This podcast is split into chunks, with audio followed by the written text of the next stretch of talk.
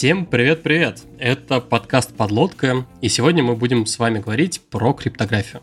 А, помимо меня среди ведущих есть а, Женя Котелло. Привет, Жень. Э, привет, я хотел сказать что-нибудь очень зашифрованное, но не придумал, поэтому просто привет. А в гости мы позвали а, доцента Института физики, математики и информационных технологий БФУ имени Канта Елену Киршанову. Привет, Всем Елена. привет. Всем привет. Спасибо, что пригласили. А, Лена, расскажи немножко о своем опыте в контексте криптографии, чтобы, а, ну, чтобы наши слушатели с тобой немного познакомили. Окей. Okay. С криптографией, на самом деле, познакомилась в университете. Я закончила специальность компьютерной безопасность в том же самом вузе, где я преподаю сейчас, в БФУ имени Канта в Калининграде. А, и, в принципе, у нас криптография шла в курсе. Да? У нас был курс криптографии, у нас их было вообще несколько. А, и меня это заинтересовало. То есть меня это заинтересовало где-то с курса третьего, я решила, что прикольно, можно, можно что-то, что-то поделать здесь. И когда я закончила, а, получила диплом, я решила, что неплохо было бы где-то пойти дальше поучиться криптографии. И а, на самом деле, кроме этого, еще хотела где-то поучиться, вернее, поучиться или поработать за границей. Ну и, в общем, я стала подавать свое резюме, свой диплом в, в разные вузы. И в одном из вузов, в, в немецком вузе в городе Бохум, меня пригласили на, на собеседование. Я прошла собеседование и поступила в аспирантуру в Германии. А, закончила я через три с половиной года. Это стандартный, стандартная длина обучения а, в Германии. Три-три с половиной. Потом я была... Потом я пошла постдоком. Это классическая академическая, скажем так, градация. Ну, не градация, а скорее а, путь. Ты заканчиваешь, защищаешь. По-русски называется кандидатская. В, в Европе, в Америке это PhD. А, и потом уходишь на постдок. А постдок это что-то такое... Это научная должность между профессором и аспирантом.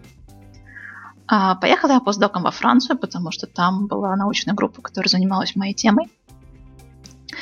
А, и постдок это не... Ну, постдок позиция, это, как правило, один-два года. Я там была два с половиной года. И вот год назад я приехала назад домой, в Калининград, посмотреть, что как здесь у нас в России с криптографией, как здесь научная среда развивается, и как-то внести свой опыт сюда, в Калининград. И вот год я здесь работаю лектором, то есть доцентом, по-русски говоря, и научным исследователем.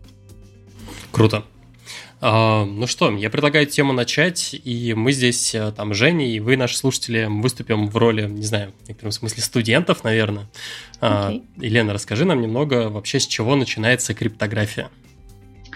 Окей, okay, с криптографии начинается с того, что мы а, я представляю... Окей, okay, криптография это на самом деле а, всего лишь а, одна из двух частей большой ноль, которая называется криптология. Криптология себя включает в первую очередь криптографию и то, что называется криптоанализ. Криптография это то, как мы строим криптографические протоколы, будь то шифрование, подпись, криптографическая хэш-функция и так далее. Криптоанализ это наука, которая анализируют или атакуют вот эти самые построенные протоколы. Поэтому, если мы, например, посмотрим на то, как называется международное сообщество криптографов, то оно называется именно сообщество криптологов. А, это раз. А во-вторых, если мы будем говорить о том, из чего состоит сама эта криптология, она состоит из из двух больших частей. Это симметрическая криптография и асимметрическая криптография. В чем разница? Разница состоит в том, что в симметрической криптографии у нас есть, как правило, два, две стороны, два компьютера или там две, две, две коммуницирующие стороны, которые, в которых есть общий секрет. Общий ключ, какое-то общее секретное значение. Поэтому называется симметрическая. То есть и та, и другая сторона, она, она держит в себе какой-то какой секрет. А, напротив, асимметричная криптография не подразумевает того, что у нас, что мы до коммуникации, до общения договорились о каком-то секретном значении. А, то есть в, в, каком-то, в какой-то степени можно считать, что асимметрическая криптография сложнее. Да, то есть нам нужно выработать общее значение, общий секрет, не имея общий секрет информации заранее. А, вот это вот как бы две основные части, части криптографии, и они довольно разные. То есть если мы рассматриваем большой курс криптографии, например, в ВУЗе, то подходы и методы построения криптографических протоколов, они, они очень разнятся, они сильно разнятся в зависимости от того, имеем мы общий секрет или не имеем мы общий секрет. А, ну и, соответственно, современные протоколы, современные протоколы, которыми мы пользуемся, например, чтобы зайти в интернет, они используют и симметрическую криптографию, и асимметрическую криптографию. Почему? Потому что симметрическая криптография гораздо эффективнее. Шифровать что-то с помощью симметрической криптографии гораздо быстрее, нежели чем с асимметрической. Но асимметрическая криптография более э, не, не требует общего, общего секрета. Мне, а у меня есть предложение. Может быть, мы как раз вот варианты симметрическое асимметрическое разберем, попробуем как-то разобрать, э, не знаю, там в лицах. То есть у нас, получается, есть некий секрет. То есть mm-hmm. вопрос о том, что с точки зрения алгоритма, э, я предлагаю прям совсем в математику не вкапываться, а верхнеуровнево Отлично. обсудить, что мы с этим секретом вообще делаем. Ну, то есть, окей, получается, у тебя, у меня есть секрет, а как его применить, что мне с ним делать? А вы его... А, окей, у, вас есть секрет, у меня есть секрет, у меня есть мое сообщение, которое хочу вам передать, например. Угу. Я а, создаю функцию шифрования, так она называется, функция шифрования, которая на вход хочет получить мое сообщение и мой секретный ключ.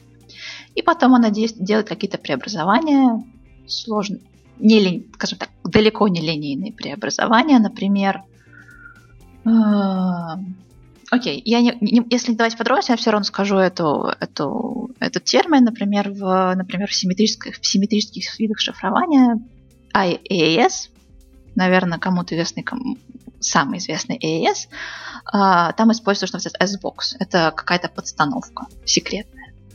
А, то есть мы каким-то образом пытаемся пере, перемешать биты сообщения, перемешать биты сообщения, э, биты секретного ключа, так, чтобы получилось нечто э, вычислительно независимое ни от сообщения, ни от ключа. То есть нечто такое, с чего нельзя получить ни ключ, ни сообщение. Но если мы знаем ключ, мы можем получить сообщение назад. Угу. То есть это, по сути, такая, это такая структура, это функция, которая включает, по сути, шифрование это функция, которая включает в себя ключ и сообщение а, с двумя условиями. Даже, наверное, с тремя. Первое должно быть эффективно. Второе, это функция, а, результат выходом этой функции должно быть не, должно быть какие-то битовые значения, какая-то информация, естественно, а, которая не, из которой невозможно получить за разумное время ни сообщение, ни ключ.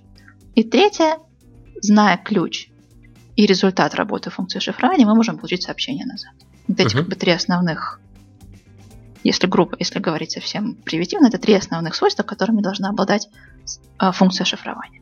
Ну и понятно, то что если бы, например, мы а, функция была бы, в общем, обратима, мы могли бы, а, имея текст на выходе взять, применить, в общем, условно обратную функцию, получить вход предыдущий, было бы, в общем, странно и короче, все бы не работало. Окей, а с этим а, симметричным шифрованием вроде понятно.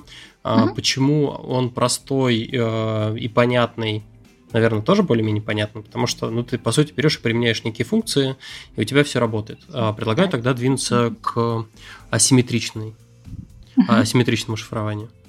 Отлично.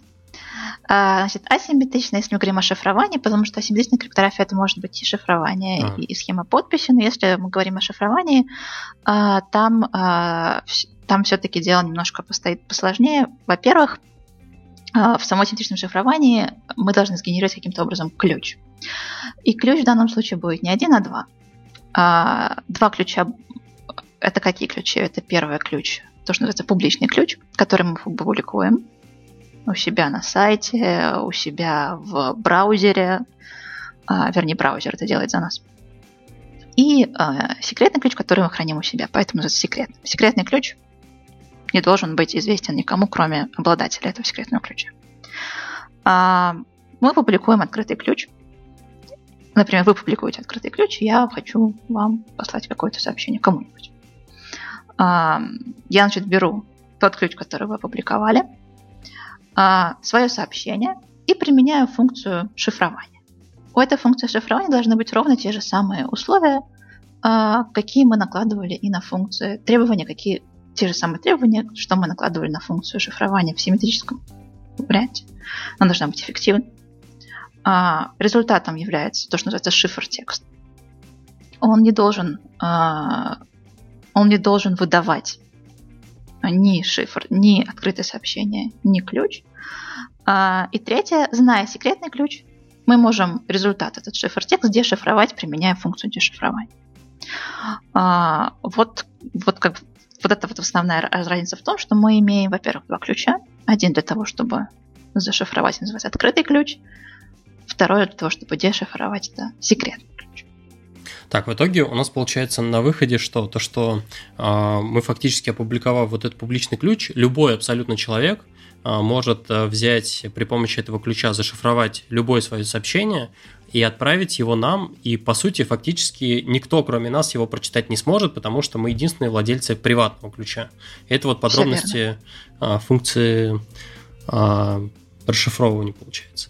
Окей. Функция дешифрования. Все да, де- да, дешифрование. Окей. Угу. Интересно тогда, наверное, один из самых таких у нас как аудитория, большая часть разработчиков, наверное, самый такой а, популярный кейс, где мы используем и куда складываем публичные ключи, это, наверное, GitHub, потому что, ну, аккаунт на GitHub, кажется, есть у всех разработчиков, и мы вот а, берем, создаем публичный приватный ключ, и вот этот вот публичный ключик берем и вставляем в наш, ну, там, веб-форму GitHub.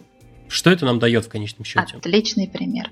А, вот то, что вы вставляете в функцию GitHub, нам говорит о том, что когда вы все-таки хотите за запушить свой проект или, э, или получить какие-то обновления к себе, вы таким образом э, говорите системе о том, что окей, вот мой открытый вот мой открытый ключ. Я хочу коммуницировать с тобой GitHub с помощью зашиф... через зашифрованный протокол. Будь добр, все свои сообщения ко мне шифруй с помощью вот этого моего ключа. Угу. Соответственно, все э, вот, вот, вот, это, это не что иное, как э, вот это как просто публикация, а, ну не публикация, как, а таким образом опубликовываем свой открытый ключ, копируя вот это, вот это сообщение, которое там большое такое, большой текст, скорее всего, RSA-ключ, а, туда mm-hmm. на, на GitHub. Да, это, это, это действительно то, как мы говорим GitHub, вот мой публичный ключ, пользуйся им. Окей, отлично. А, но тут вот со симметричным, а, со симметричными вообще алгоритмами а, возникает какой вопрос? В том, что а, у любого человека есть возможность зашифровать сообщение в мою сторону. И Верно. то есть любой, кто знает публичный ключ, может мне отправить сообщение, его никто, кроме меня, не сможет прочесть. А как вот в обратную uh-huh. сторону? То есть у нас в основном все-таки, мне кажется, коммуникации, которые нам надо выстраивать вообще в реальной жизни, обычно хочется все-таки в обе стороны. И как это делается? Uh-huh. Это типа, ну, обычно мы меняемся публичными ключами или как это? Все верно. Все верно. То есть это не это э, то, то, то, что мы говорили с вами до этого, это называется просто схема шифрования, когда мы хотим в одну сторону шифровать. Когда мы хотим построить протокол, э, когда мы хотим построить э, конфиденци... конфиденциальный канал связи по-русски между двумя сторонами, например, между браузером и сервером, мы э, мы друг, с друг, мы друг друга ангажируем в так называемый протокол обмена ключами. Результатом этого протокола должен как раз-таки явиться общий секретный ключ. Не открытый ключ, как вот мы то, что говорили в схеме шифрования, как мы использовали на GitHub, а общий секретный ключ. А, это делается для этого специальный протокол, он так называется по-английски Key Exchange, по-русски он называется обмен ключами. Этот протокол похож на, на схему шифрования. А, например, не, не пример, но для примера можем рассмотреть следующий сценарий. А, я генерирую секретный ключ, шифрую его под опубликованным публичным ключом, пересылаю его на ту сторону и говорю, я только что зашифровала, это будет наш секретный ключ, давай общаться с помощью этого секретного ключа, шифровать нашу коммуникацию, наши все, а, наши все сообщения тут, а, с помощью этого секретного ключа. А, ты его можешь расшифровать, потому что я его зашифровал над твоим открытым ключом. А, пожалуйста, сделай это. А, это не самая безопасная, безопасная версия, но она близка к тому, чем мы занимаемся, когда мы, например, заходим на, на Google, на Facebook, э, в Twitter. Между нашим браузером и сервером происходит протокол э, получения общего секретного ключа. После того, как этот протокол, э, протокол завершен, мы на выходе получаем общий секретный ключ и уже шифруем нашу коммуникацию, наши, наши разговоры э, с помощью вот этого секретного ключа. Так, э, тут э, получается как раз э, в начале было... В начале у нас было асимметричное, мы использовали mm-hmm. асимметричный алгоритм, потому что у нас был только один публичный ключ опубликован, а дальше, да. получается, мы уже дальше по как-то используя симметричную криптографию уже э, уже так общаемся. Мы так. уже общаемся, в, да, мы уже как то, что называется, мы установили конфиденциальный канал связи, если говорить совсем а, формальным языком. Mm-hmm. Но да, этот э, э, вот установление общего секретного ключа. Так, я думаю, то, что мы кейс, мы кейс а, там браузера еще как следует разберем, потому что там, кажется, okay. еще не хватает каких-то элементов, а, чтобы ну и тем более ты сказал, что конкретно вот такой алгоритм он уязвимый, интересно будет про это поговорить. Да. Я предлагаю вернуться к такой вот, как то попытки общую картину составить. Получается, ага. мы взяли, обсудили, что из себя представляет, получается, э, симметрическая криптография, асимметрическая криптография. Что-то еще помимо них есть? О, да. А, то есть это две основные парадигмы криптографии, но сейчас, вернее, не то, что сейчас, а за последние 10 лет а, было предложено и разработано и применено гораздо, гораздо более экзотические вещи, как, например, э, то, что называется MPC или Multi-Party Computations. Это когда, например, а, такой сценарий. У меня есть какие-то, какая-то функция, которую я хочу посчитать, но у меня нет вычислительных мощностей, чтобы посчитать мою функцию. Я ее делегирую на Amazon, а, но я ее не, но я не хочу знать, чтобы, чтобы, но я не хочу давать Amazon ту функцию, которую я хочу посчитать. Я ее каким-то образом шифрую, но так, чтобы возможность посчитать эту функцию для Amazon осталась. Я отправляю зашифрованную версию функции Amazon. Он там с ней считает эту большую длинную функцию и возвращает мне результат в зашифрованном виде. То есть таким образом я использую мощности, э, чужие мощности, которым я, может быть, не доверяю, э, и получаю назад свое, свое результат вычисления своей функции. Это тоже криптографический протокол, который, который включает в себя гораздо, гораздо более включает себя более сложные вычисления, нежели просто шифрование или будь оно симметрическое или асимметрическое. Это, это просто другой протокол. А, у нас есть то, что в криптографии развивается а, то, что называется fully homomorphic encryption или гомоморфное шифрование это похожие вещи. Это когда мы э, проводим вычисления над зашифрованными данными. То есть функции никакой нет, а мы просто, например, хотим получить статистику о медицинских каких-то показателях.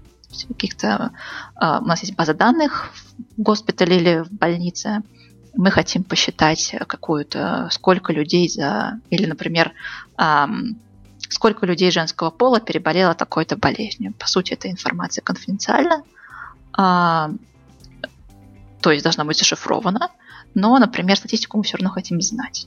И вот а, такие вещи, как гомоморфное шифрование, позволяют вы, вычислять функцию над зашифрованными данными.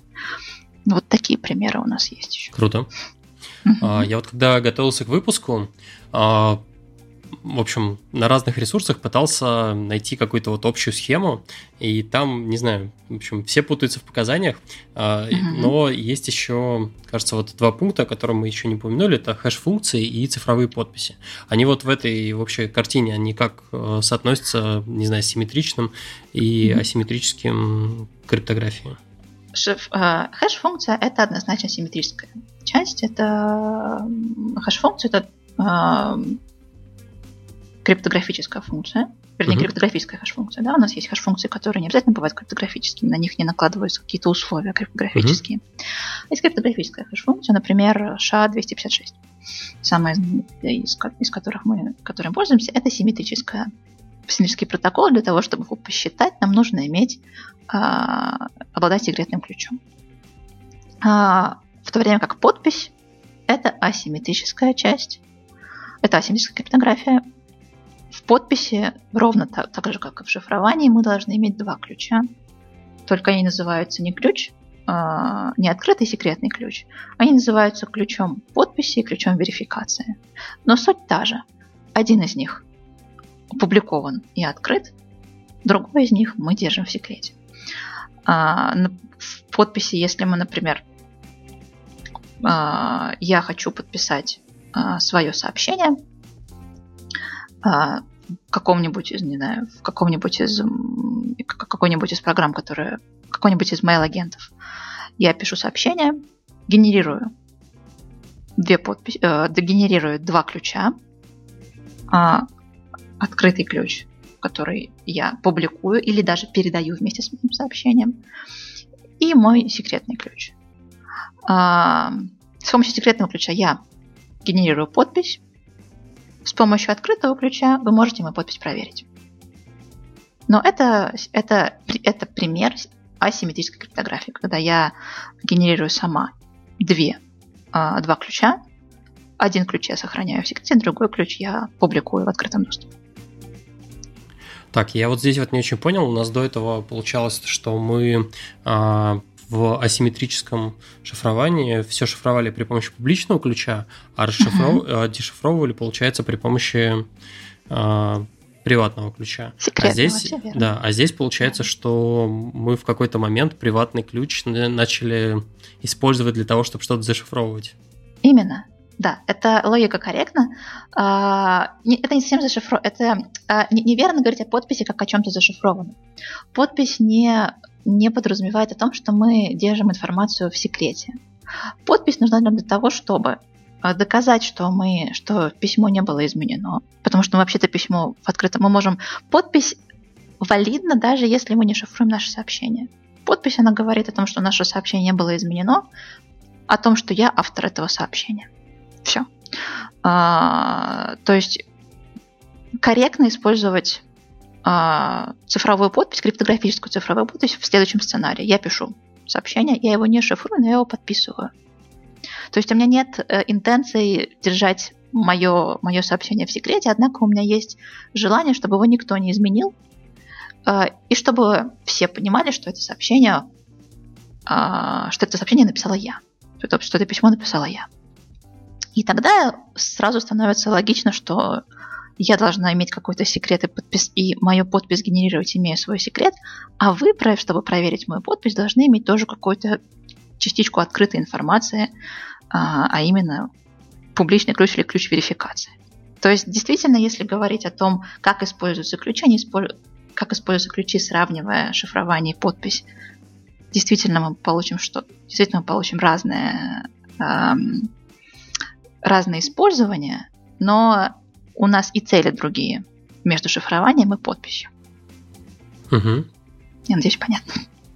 А, ну, если честно, пока что с самой подписью, ну, то есть в том алгоритме было понятно, то есть у нас есть mm типа какие-то функции и так далее, окей, а в подписи а, все равно непонятно, где у нас это участвует, ну ладно.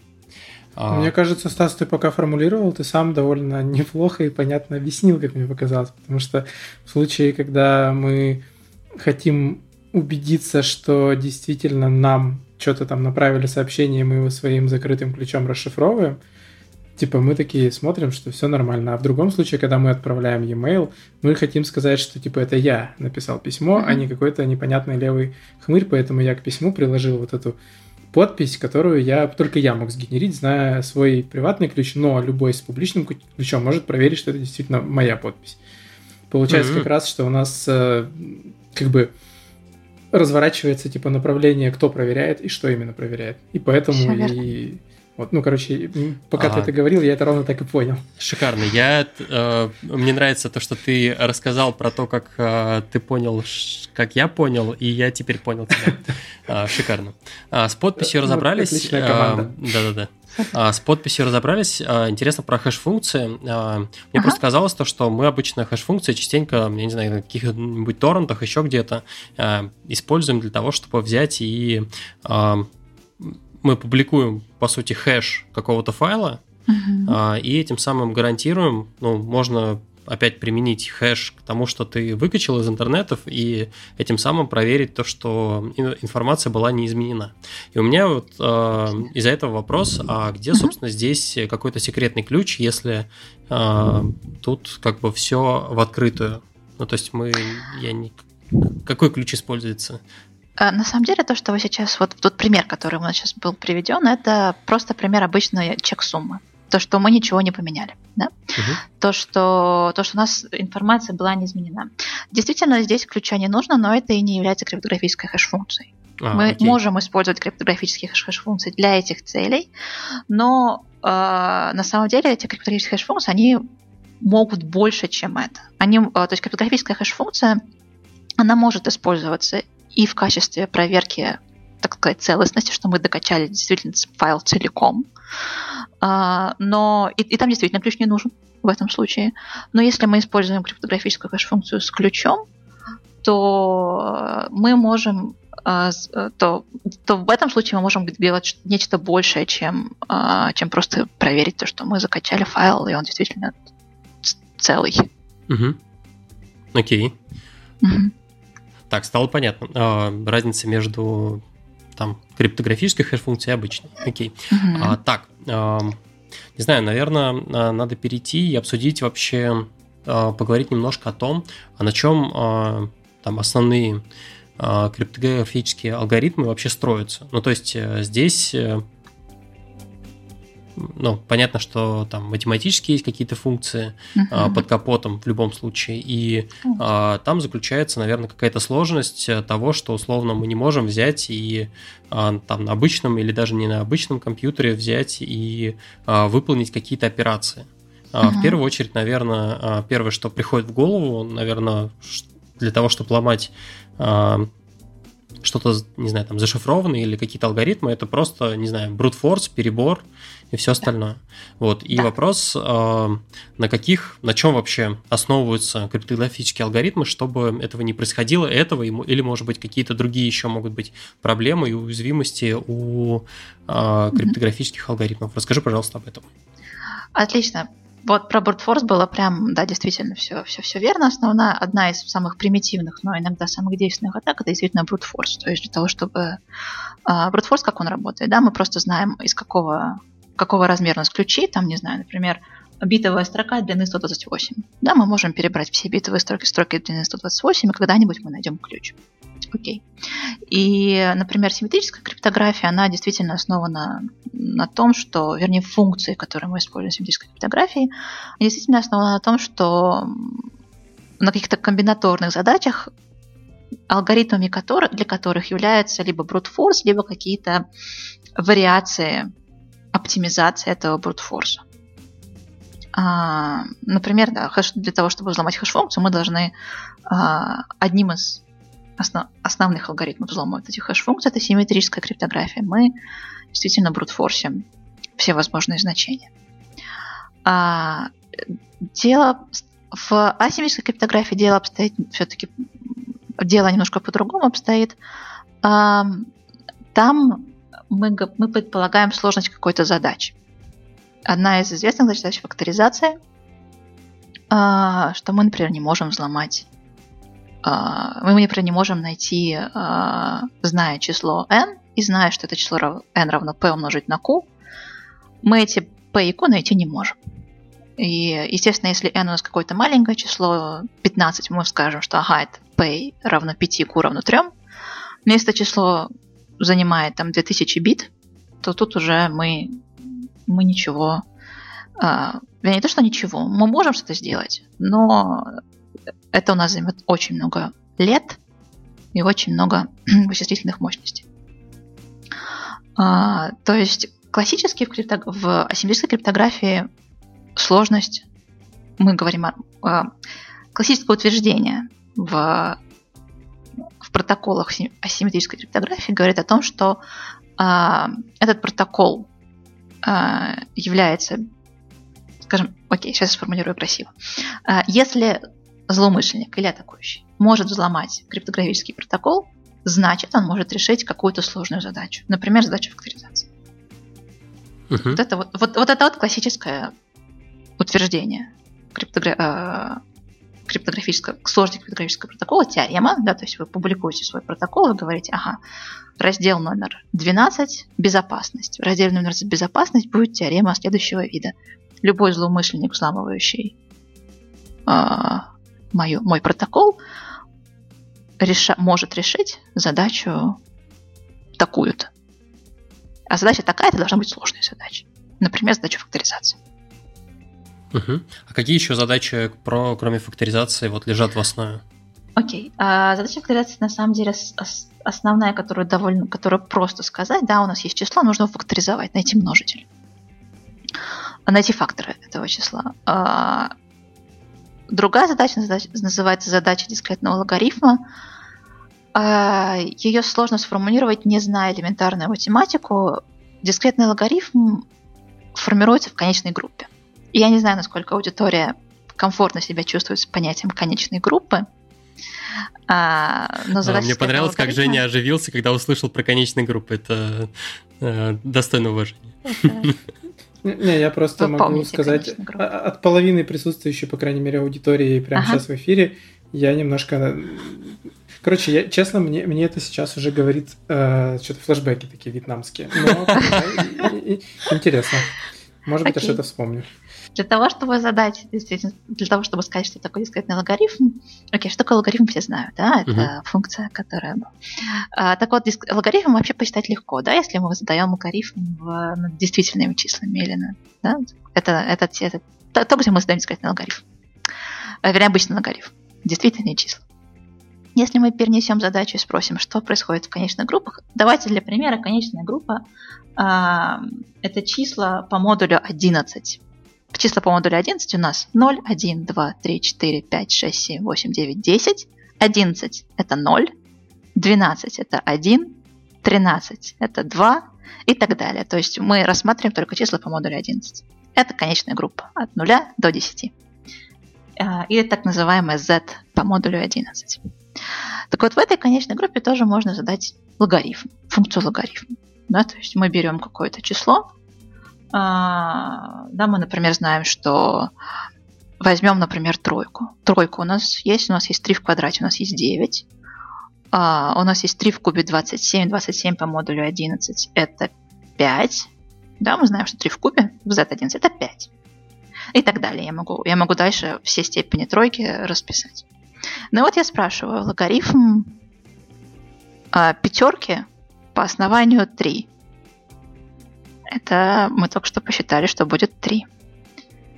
Вот эта задача на, самом деле сложная, если вместо 11 я возьму число, которое тоже даже занимает 2000 бит. Я возьму какое-нибудь число, которое желательно будет, будет простым. 11 я взяла для примера, это оно было простое число. Такой задача дискретного алгоритма это как раз-таки посчитать дискретный алгоритм вот в такой группе, которую я сейчас назвала. Например, группа чисел как по какому-то модулю, по большому модулю и там посчитать э, логарифм. Он называется дискретным не потому, что он не над действительными числами, да, мы в дискретном группе находимся. Вот. И эта задача сложная. И, например, э, протоколы обмена ключами, которые мы упомянули, а, некоторые подписи, схема шифрования, они как раз-таки основаны вот на сложности этой задачи. Так, окей, круто. Надеюсь, надеюсь. Я, я, я надеюсь, я не всех убила пример. Сейчас можно тогда сразу вопрос слегка развернуть. А, не знаю, правильно понял или нет. Вот как раз мы обсуждали, что когда нам нужно, например, чтобы а, мы, например, а, короче, вот у нас есть, э, допустим, публичный ключ, есть, э, ну, короче, есть открытый ключ, закрытый ключ. А, например, мы там открытым, фу, закрытым ключом, допустим, там генерируем подпись, да, то есть у нас есть входная строка, у нас есть ключ, мы с ним mm-hmm. что-то там делаем, у нас в итоге получается другая какая-то строчка mm-hmm. или там набор э, битов. И типа расшифровать это можно, точнее проверить подлинность можно там публичным ключом. Вот mm-hmm. взаимосвязь входной строчки э, публичного и приватного ключа, оно вот как-то к этим функциям имеет отношение вообще? То есть, ну, то есть у нас стоит задача выбрать такие числа, то есть сделать такой публичный и приватный ключ, чтобы mm-hmm. зашифровать можно было одним, а другим проверить, э, как оно работает. То есть это должны быть какие-то функции, тоже там, не знаю, математические, может быть. Mm-hmm. Вот какого рода вообще, что это за функции? Просто мне вообще непонятно, как это решается, потому что, кажется, есть вопрос типа, понятно, что нужно сделать, но какие математические преобразования за этим стоят, вообще непонятно. Вот э, то, что ты сейчас говорила, это какое-то отношение вообще к этому имеет? Да, конечно. Мы когда генерируем, э, например, вот если говорить о вот этой примере про, э, о ключах, мы э, действительно генерируем их не абы как, они должны быть, естественно, взаимосвязаны друг с другом. Э, то есть э, э, пара, секрет, пара секретный открытый ключ действительно должна решать какую-то какую задачу, какую-то какую функцию, которая... То есть мы генерируем их таким образом, что генерировать их легко.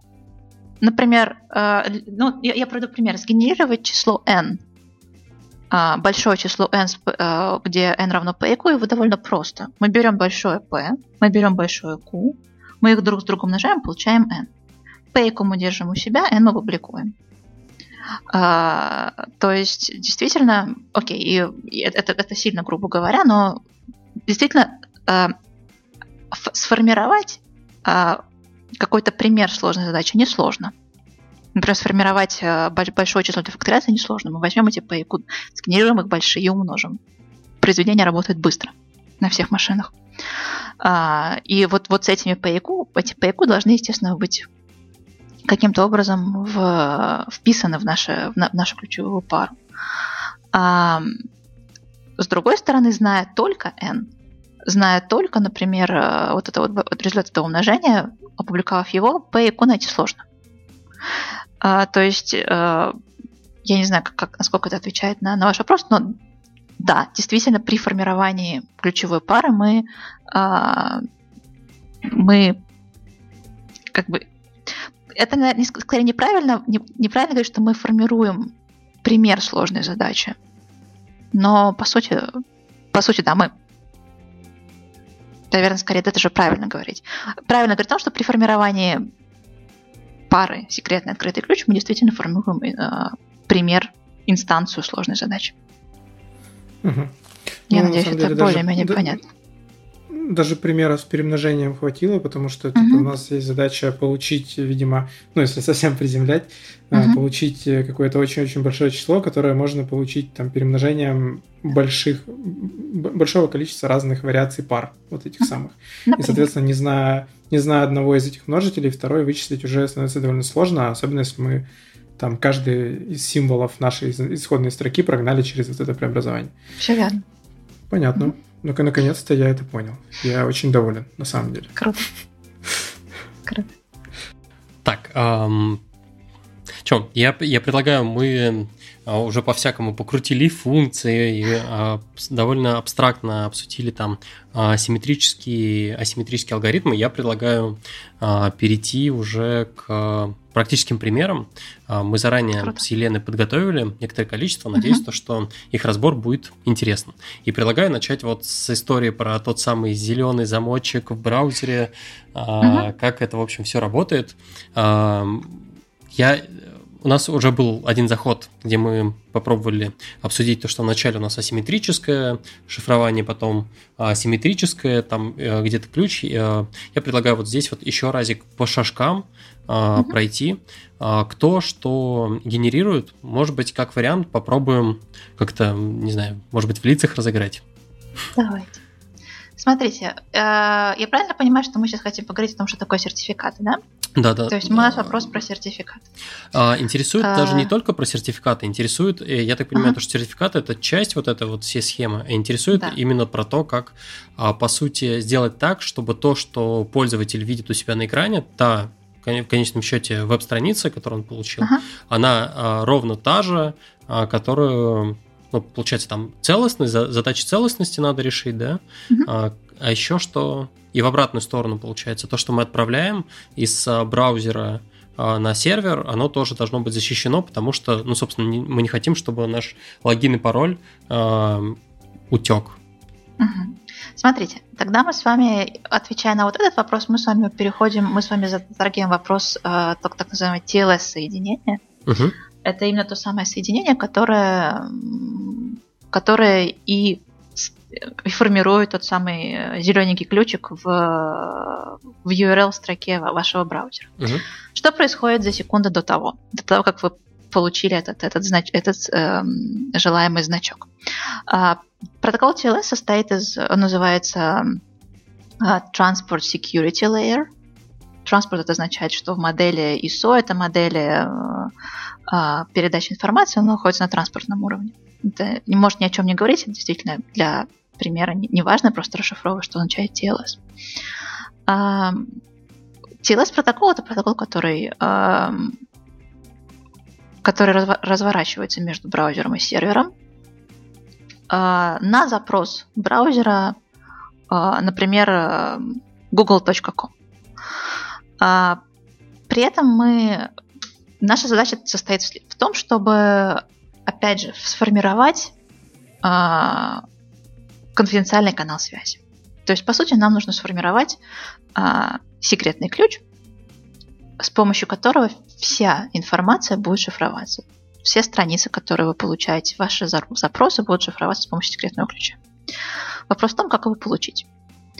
А, и вот этот вот протокол TLS, он действительно на первом своем шаге генерирует, разрабатывает общий секретный ключ между браузером и сервером. А, вначале то, этот протокол начинается с так называемого с рукопожатия. Называется handshake по-английски, по-русски это переводится как протокол рукопожатия. А, при этом в начале этого протокола браузер говорит о том, что окей, я хочу зайти вот на такую-то страницу google.com. А, он при этом, при этом Google говорит, окей, э, окей, браузер, я могу с тобой общаться, мы с тобой должны вначале сформировать ключ, я могу с тобой общаться с помощью такими таких-то криптографических протоколов э, для генерации ключа. Будь то протокол, основанный на факторизации, протокол, основанный на этом самом дискретном алгоритме, их несколько. У нас есть список нескольких протоколов. Браузер говорит, ага, а у меня я, я, я общаюсь, я умею, я знаю такие-то протоколы, и по э, преференциям они выбирают протокол, с помощью которого они будут общаться друг с другом. А, и дальше разворачивается вот это как э, протокол формирования ключа с помощью открытого ключа. У браузера есть свой открытый ключ. Э, фу, прошу прощения, и у браузера, и у сервера, но мы общаемся с сервером, и мы берем публичный ключ сервера в, вот в, так, в этом примере мы берем публичный ключ сервера и говорим его, и говорим ему, что мы вот сейчас под твоим публичным ключом тебе переслали какую-то информацию, нашу секретную информацию. А, вернее, кусочек секретной информации. На что браузер отвечает, хорошо, вот а, я получил от тебя кусочек секретной информации, вот от меня кусочек зашифрованной секретной информации тебе, браузер. А вопрос, а чем, а чем э, вот в ту сторону понятно. То есть до этого мы, когда uh-huh. обсуждали как раз асимметрическое шифрование, там получалось, uh-huh. что а, кто угодно может взять, подписать публичным ключом, а расшифровать его можно только закрытым. То есть да. вот а, то, как мы отправили кусочек секретной информации в сторону а, сервера, понятно, и uh-huh. понятно, как, в общем, как он его расшифровал. Да. А, а, вопрос только возникает, а в обратную сторону, как он нам что-то отправил, а, ведь он э. наш публичный ключ вроде не брал еще для этого. Я, я, я об этом не сказала, на самом деле он брал публичный ключ, потому что при первом, при, при, при, при первом стуке мы ему сказали, что вот наши, наши секрет, на наши открытые ключи, а, давай пользоваться, да, вот мой секретный ключ, фу, господи, открытый ключ, а, и, пожалуйста, общайся со мной с помощью вот этого моего открытого ключа. А, то есть мы, получается... То есть, на самом деле, мы ему а, тоже послали. Это для двустороннего общения мы обменялись публичными ключами и да. расшифровываем да. все сообщения приватными. Окей, понятно. Угу. Все верно. Мы, мы тоже имеем какой-то какой кусочек, не кусочек, а свой, свою часть публичного ключа, с помощью которого мы получаем а, зашифрованные сообщения в нашу сторону от сервера.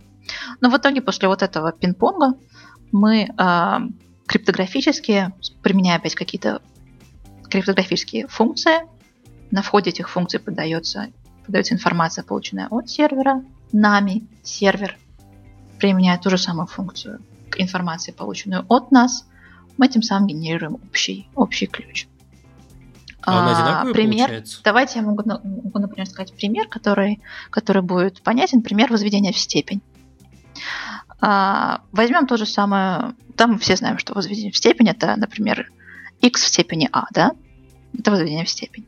А мы можем сделать эту информацию, сделать этот же эту же операцию и в конечном поле в Z11, да, если мы помним наш Z11, держим его в голове.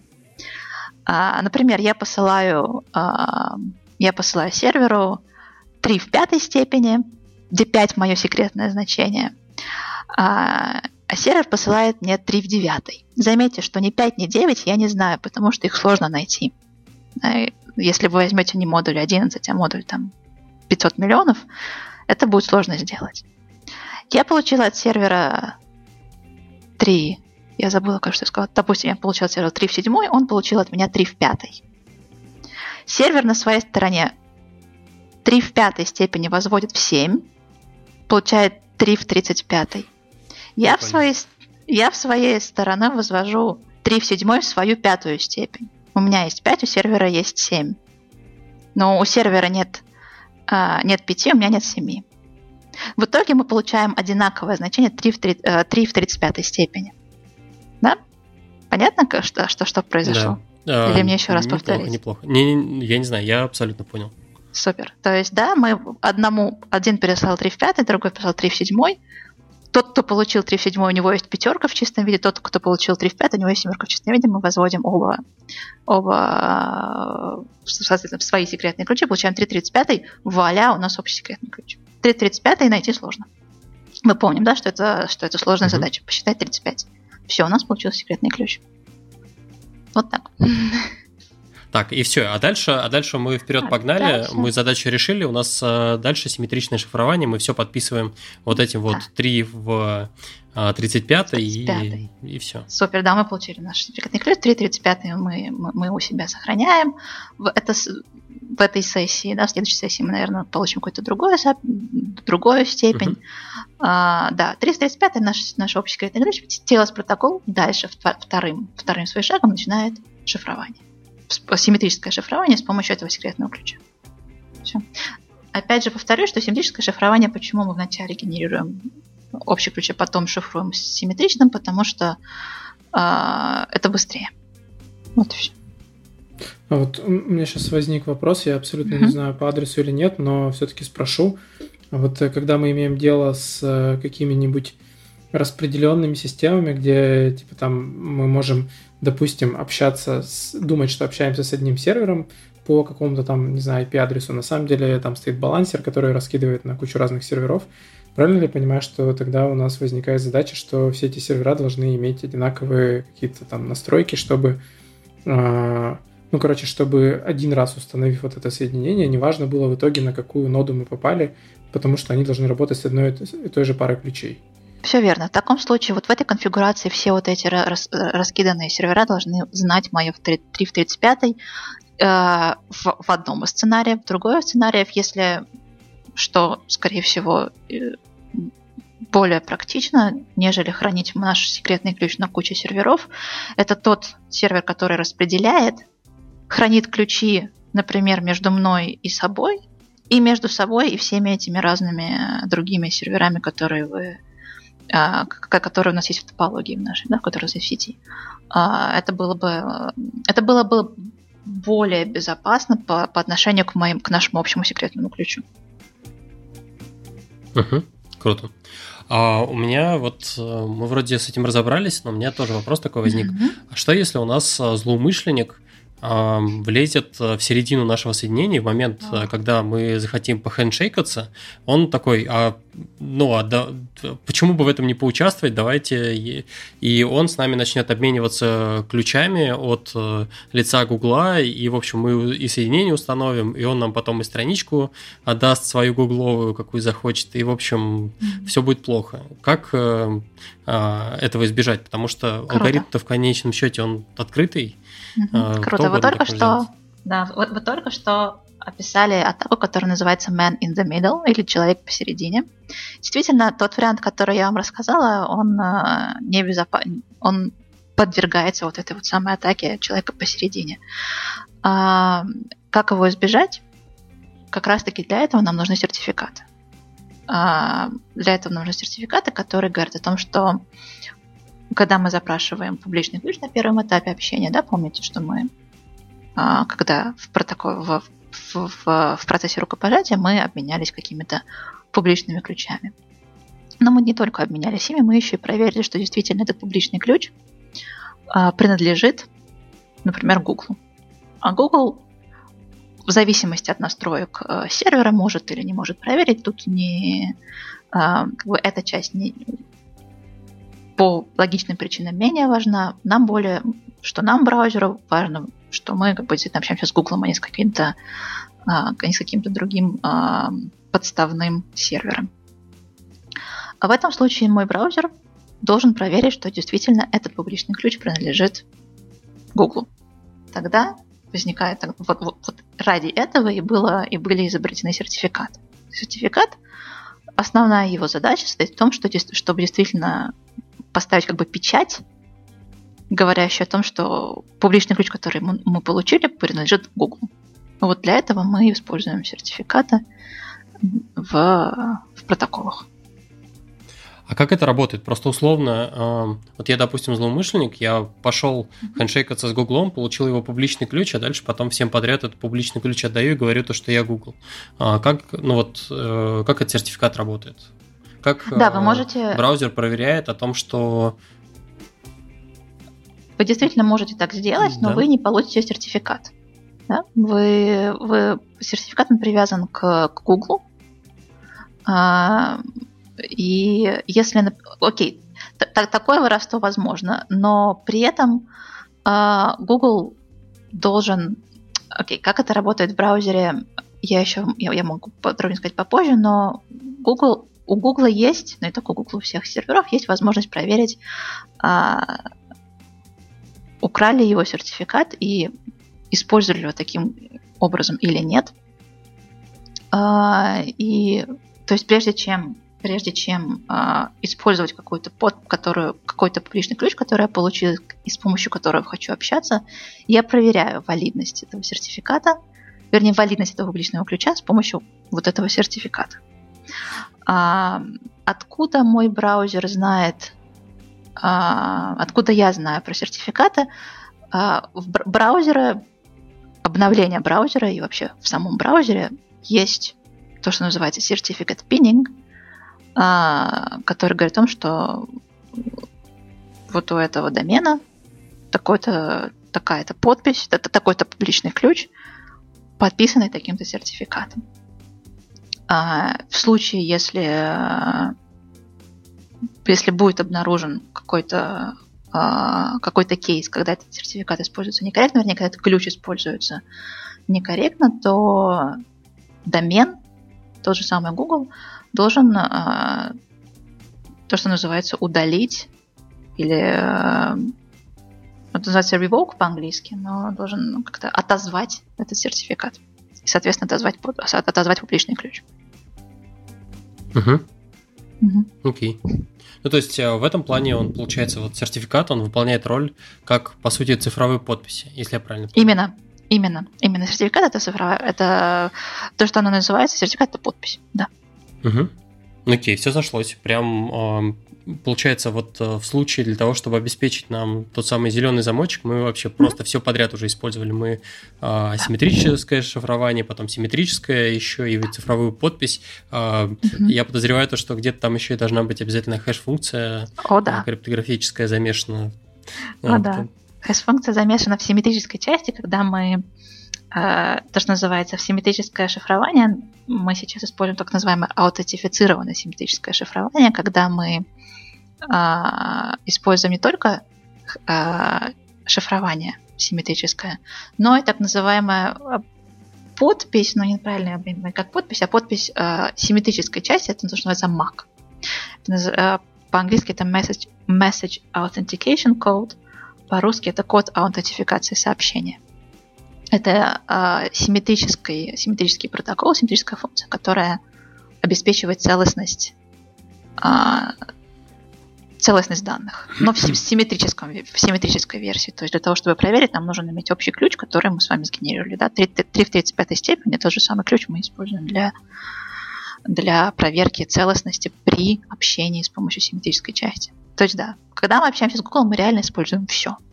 Всю, всю классическую криптографию мы прям вот юзаем на, на 100%. Прекрасно. Mm-hmm. Зеленый замочек, я подозревал то, что там а, его нельзя просто так получить. Вот. А, ну, окей. это просто это работает за, за довольно быстрое время. Спасибо инженерам. Так, да. А, я предлагаю еще разобрать кейс самоподписанных сертификатов и почему а, самоподписанный сертификат это небезопасно. И, допустим, для какого-нибудь внутреннего контура, когда у нас между собой машины общаются, это еще можно использовать, а вот такого как бы в продакшене лучше так не делать. Ответ довольно простой, именно потому что отозвать, вот то, что называется revoke, отозвать такой сертификат довольно, про, довольно сложно. То есть э, тогда вы, ну, вернее, вы, а тот человек, который подписывает, этот, который сам подписывает свой сертификат, он должен быть, так сказать, на чеку и э, быть и вовремя отозвать сертификат в случае, если а, ключ, если открытый ключ, который, на который наложил сертификат, будет как-то скомпрометирован. То есть действительно для того, чтобы, если это внутри сделать а, просто, то есть заметить какое-то, заметить воровство сертификата, э, воровство открытого ключа или невалидный сертификат, то отозвать вот в, так, в таком сценарии это, это просто в случае, если мы уже э, куда-то распространяем наш, наш ключ, тоже будет делать довольно сложно. То есть проблема в самоподписанных сертификатах именно в том, что э, э, политика и реализация а, ну, от, отозвать этот сертификат будет сложно. Вот, вот и все. Это его основная, основная сложность. Угу. Или основное неудобство. Угу. И вот получается то, что из-за этого в том числе и браузеры, большинство браузеров, если заходят на сайт, который с самоподписанным сертификатом, они его также обозначают как небезопасный. Ну да. Они ругаются, все верно, да, потому что они не могут понять, как... Э, ну, у них нет никакого основания полагать, что этот, э, что этот сертификат действительно валидный. Да, угу. вы, потому что вы были ответственны, или кто-то, кто был ответственный за его, а, за, за отзыв этого сертификата, произошел он или нет, никто не знает. Окей, понятно. Так, ну что, а, пойдем дальше по... А, мы разобрали два пункта, пойдем дальше, и дальше у нас PGP для email сервисов. Окей. Okay. PGP это... Uh, окей, okay. что такое PGP? Это Pretty Good Privacy. Или довольно неплохое довольно неплохая приватность. Да? PGP это означает именно Pretty Good Privacy. Это а, что это такое? Это, ну да. Э, или OpenPGP, ну, Open, понятно, OpenPGP это современная реализация, это библиотека, по сути, которая реализовывает эти протоколы. Вернее, эти протоколы, а криптографические функции шифрования и подписи. Uh, OpenPGP для, для email-сервисов это не что иное, как просто расширение, например, Enigmail для Thunderbird, для, для Mozilla, uh, или другие какие-то расширения для других uh, ПО, я, я, я, я не знаю, как они называются, кроме Enigmail какие-то, наверное, тоже есть. А, это просто обол... Это, окей, PGP это библиотека с криптографическими, с криптографическими функциями. А, который имеет какие-то оболочки, например, Enigmail. А, что он делает, что эти оболочки делают? Вообще PGP знаменит тем, что он абсолютно не user-friendly. То есть для того, чтобы э, сгенерировать ключ или отпубликовать ключ, или проверить э, подпись, да, там нужно э, нужно писать команд, ну, нужно писать команды в терминале. И, и не для если для кого-то это, вот, это удобно и окей, то для большинства юзеров это, наверное, все-таки не очень удобно. А, и вот OpenPGP, в частности, все вот эти оболочки для, а, для email программ, а, они используют именно ну, они, короче, делают какую-то просто оболочку для, для более-менее удобоваримого использования криптографии в сообщениях. Какая криптография там используется? Это шифрование асимметрическое или подпись, тоже асимметрическая. Э, и работает это примерно... Это не работает не так же, как вот в TLS, например, да, потому что тут мы не генерируем никакой общий ключ. А работает это довольно просто. Я, например, хочу а, написать сообщение и подписать его. Я нажимаю там на кнопку. Во-первых, сгенерируй мне, пожалуйста, два, два ключа, публичный и, и секретный когда я пишу сообщение, я могу его подписать и отправить свой открытый ключ, ключ верификации, вместе с моим сообщением. Человек, получи, получивший мое письмо, может также нажать на кнопочку. А, во-первых, там экспортируй, а, экспортируй ключ или импортируй ключ, если мы его получаем. А, мой ключ верификации и проверь вот это сообщение, действительно ли оно, действительно ли подпись на это сообщение верна. Вот и все. То есть PGP э, это это библиотека, которая позволяет шифровать имейлы или их подписывать. Угу. Okay. Open source. Окей. Okay. А, кажется, там подробности мы уже эти разбирали, и вроде а, пример, в общем, достаточно понятный и простой. А, движемся дальше. Наши любимые айфончики и все остальные, в общем, железячные способы что-то шифровать. Не шифровать? Ши- вот интересно, это же это шифрование используется или это просто криптографический алгоритм, когда мы, допустим, прикладываем палец к своему смартфону или там лицо показываем. Короче, mm-hmm. я предлагаю вот этот кейс разобрать и обсудить, э, что там под капотом. Супер. Смотрите, это не шифрование. Это, опять же, другой протокол криптографический, который называется, криптограф... Э, который называется протокол аутентификации. Угу. И не надо... Окей, у нас, наверное, не, значит, стоит объяснить разницу между идентификацией и аутентификацией в начале. Идентификация – это когда мы просто хотим доказать, что я – это я. Uh-huh. А, классический пример, если у вас вы пытаетесь подойти к машине и открыть ее своим ключом, вы просто доказываете, что я это я, и все, у меня как бы есть ключ, вот он я, я ключом открыл. А, вернее, у меня есть этот девайс, который открывает, открывает мою машину. Это идентификация. Я сказала моей машине, что пришла, пришла я, пора, пора ехать. Аутентификация – это, кроме того, что доказ, доказательство, что я – это я, это еще доказательство того, что я что-то знаю, какой-то секрет. Будь то пароль, будь то мой, э, будь то мой отпечаток, отпечаток моего пальца. То есть это не только то, что я знаю, да, но только то, что, еще, то, то что у меня есть, мои какие-то, моя биометрия. Мое, мой, мой глаз, мое лицо, мой, мой большой палец. И это, по сути, заменяет а, в протоколах аутентификации пароль. Ну, зачем нужен пароль? Пароль это один из способов доказательства того, что, что я что-то знаю. То есть не только того, что я это я, например, мой email или мой логин, но и доказательство того, что я что-то знаю, мой либо пароль, либо мой либо моя биометрия, либо, я не знаю, там моя GPS-локация тоже может быть. А, то есть, а, какая криптография используется там? Там используется протокол аутентификации. То есть я доказываю своему телефону, что, что, что вот она я. Пожалуйста, разблокируйся. А, этот протокол, который... Это, это, не, это действительно не шифрование, потому что цель этого протокола не... Во-первых, цель этого, цель этого протокола не создать какой-то э, конфиденциальный канал связи, а цель лишь доказать, что я это я.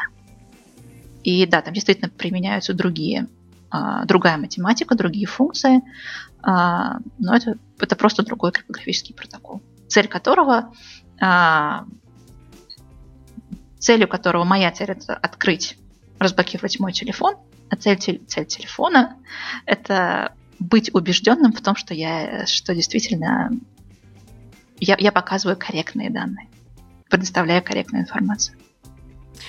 Так, а, а если говорить вообще про, скажем так, а, всю карту а, криптографических алгоритмов, а, где там находится алгоритм аутентификации?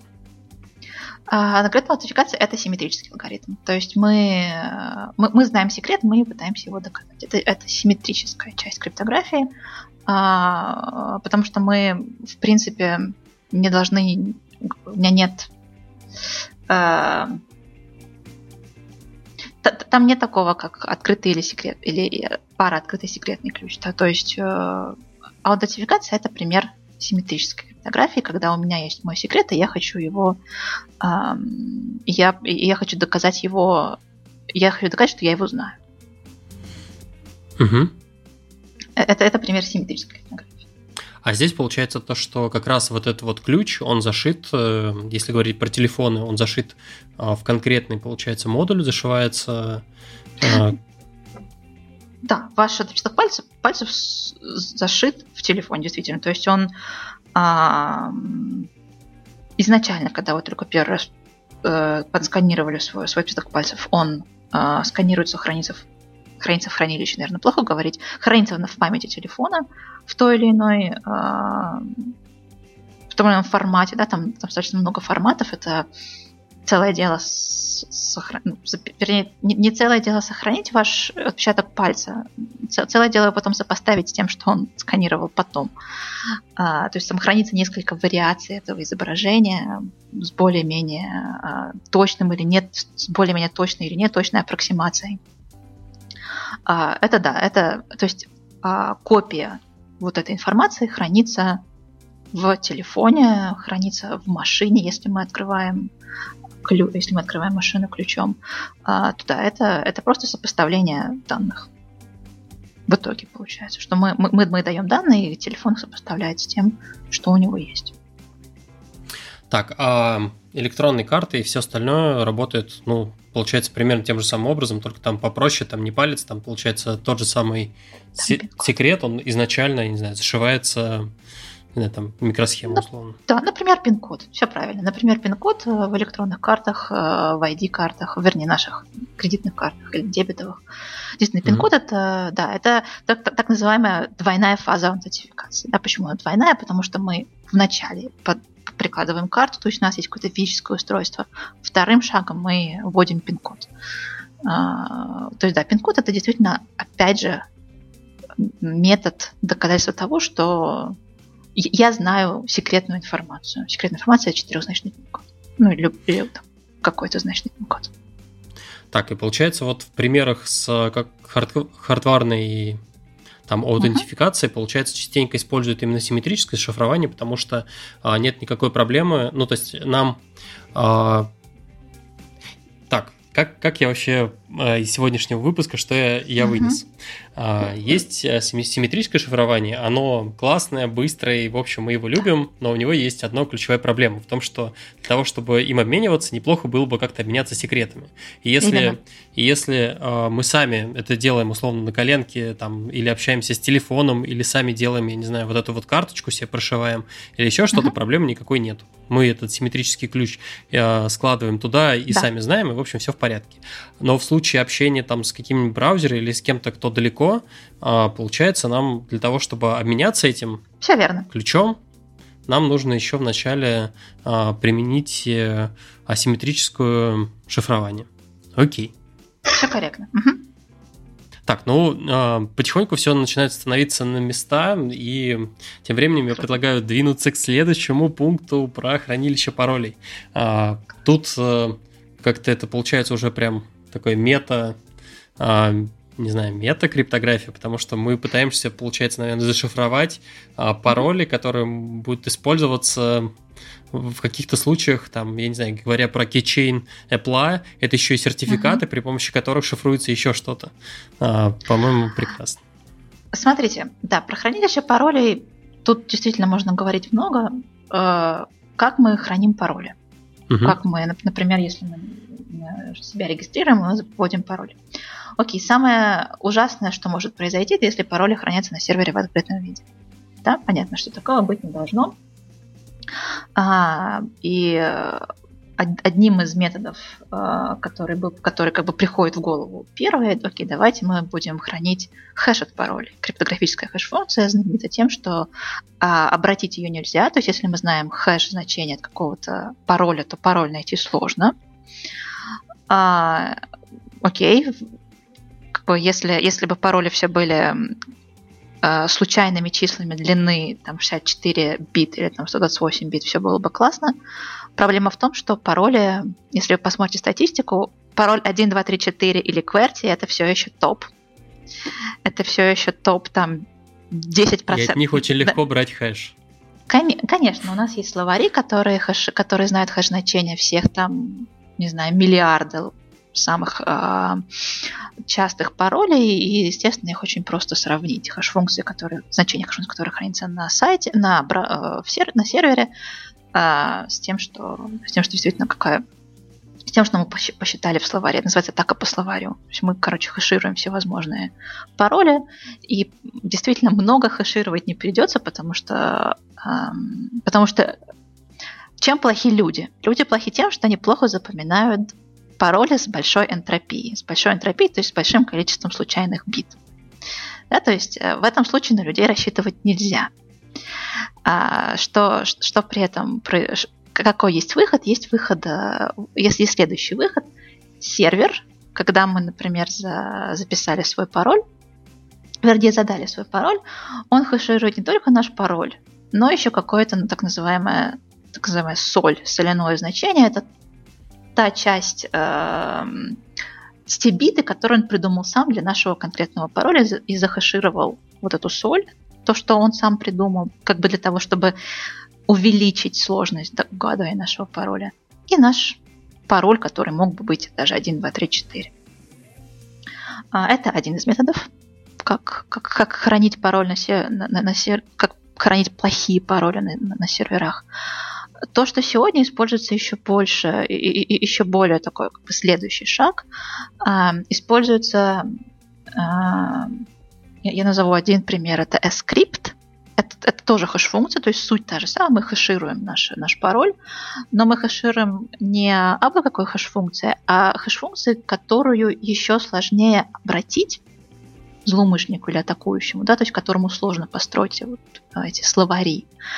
А, сложно его построить потому, что эта хэш-функция занимает много памяти. То есть мы специально разрабатываем хэш-функцию, которая работает медленно как бы для, для сервера это может быть окей, да, увеличить сложность хранения, хранения пароля там в тысячу раз, например. То есть увеличить сложность хэш-функции в тысячу раз. Для атакующего это может быть уже довольно много. То вот, вот например, script это один из примеров таких, а, такой хэш-функции, которая используется для хранилища паролей. Это банально медленная хэш-функция. Это хэш-функция, которая занимает очень много кэша, да, то есть это так называемая кэш-функция, которая требует много памяти, чтобы ее посчитать. Да, память у нас дорогая, особенно память быстрая, то злоумышленнику будет сложно посчитать пароль по значению этой хэш-функции. Вот примерно так используется симметрическая криптография для хранилища паролей. Угу, круто. Угу. А, круто, круто, круто. А, то есть, получается, на самом деле, вот когда, я не знаю, а, большие какие-то сервисы публикуют, а, а, делают массовую рассылку и пишут людям о том, что поменяйте пароли, по факту утекает, но все-таки они, наверное, там тоже не дураки сидят и mm-hmm. Не в явном виде держат пароли, но держат хэши, и получается это в первую очередь направлено на то, чтобы обезопасить пользователей, у которого у которых пароли простые. Конечно, да-да-да, все правильно. Позапасть пусть, которые пароли простые, чтобы атака на, на словарь не прошла на их пароль. Все корректно. Окей. Okay. Так, э, что, двинемся тогда дальше. У нас Давай. дальше две темы, как это, на повесточку дня. Ага. Первая, первая из них это про электронное голосование и, собственно, да. Э, ну, я предлагаю начать с того, что там, где там вообще криптография используется. Окей. Электронное голосование это такой же, это тоже криптопротокол, который содержит в себе и симметрическую, и асимметрическую часть, э, и также то, что называется протокол нулевого разглашения. И там есть элементы гламурного шифрования, потому что, нам, потому что по идее нам нужно посчитать голоса, то есть сложить, а голоса мы а, в идеале зашифруем, и шифрованные, и зашифрованные а, голоса мы потом складываем, да, чтобы посчитать в итоге, а, чтобы в итоге получить результат голосования. А, это, это сложный протокол, действительно, он занимает не одну страницу, и доказательство сложности еще более, еще, еще более сложная вещь. Но на практике, несмотря на всю эту сложность, э, есть уже примеры, когда электронное голосование провод, проводится и проводилось на, ну, как скажем так, с позитивными результатами. Один из примеров, например, в Эстонии есть эстонское правительство, используют э, электронное голосование для, по-моему, голосования в муниципалитетах. Я сейчас точно не вспомню, но я знаю, что это какое-то э, политическое голосование. Электронное голосование используем мы, мы, я имею в виду, это члены Международной ассоциации криптографии для выбора своего там какого-то представителя. У нас меняется представитель раз в три года, и мы используем для этого электронное голосование, называется оно Gelias да, голосование э, интернет, так называемое, основанное на интернет, по интернету, интернет-голосование для выбора, соответственно, наших представителей. Естественно, Гелиос, он был разработан криптографами для криптографов, то есть он был изучен, рассмотрен, атакован со всех, со, со всех сторон. И вот он, он жив и он, он используется. То есть у нас есть два таких примера. Я, я думаю, что Эстония это не единственный пример. По-моему, еще в Испании проводились какие-то тестиры, тестовые версии электронного голосования. Электронное голосование действительно это прикольное применение криптографии в том плане, что э, мы можем как-то мы можем обойти некоторые э, неудобства и не, э, да, скажем, не, не, неудобства обычного голосования. А Например, я вот, я вот угу. в, в, этом, в этом случае я не понял, почему а, мы...